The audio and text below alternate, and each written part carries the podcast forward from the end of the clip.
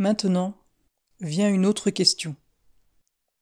Qu'advient-il au Bouddha ou à un Arahan après sa mort, son parinirvana Cela fait partie des questions laissées sans réponse. Même lorsque le Bouddha en a parlé, il a remarqué qu'aucun mot de notre vocabulaire ne pourrait exprimer ce qui arrive à un Arahan après sa mort.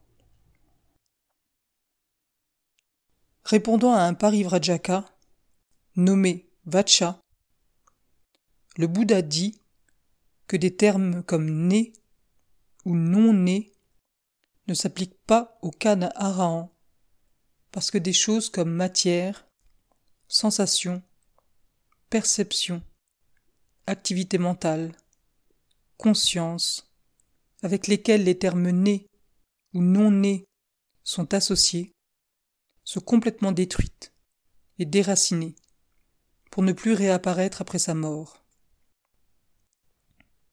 Un harahan, après sa mort, est souvent comparé à un feu qui s'est éteint après que le combustible a été consumé ou à la flamme d'une lampe qui est tombée quand l'huile et la mèche sont épuisées.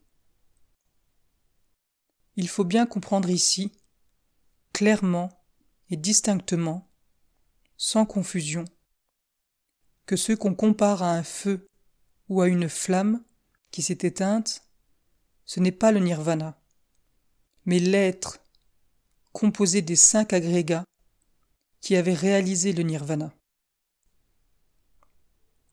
Il faut insister sur ce point parce que certaines personnes, même quelques grands érudits, ont mal compris et mal interprété ce symbole croyant qu'il se rapportait au nirvana. Le nirvana n'est jamais comparé à un feu ou une flamme éteinte.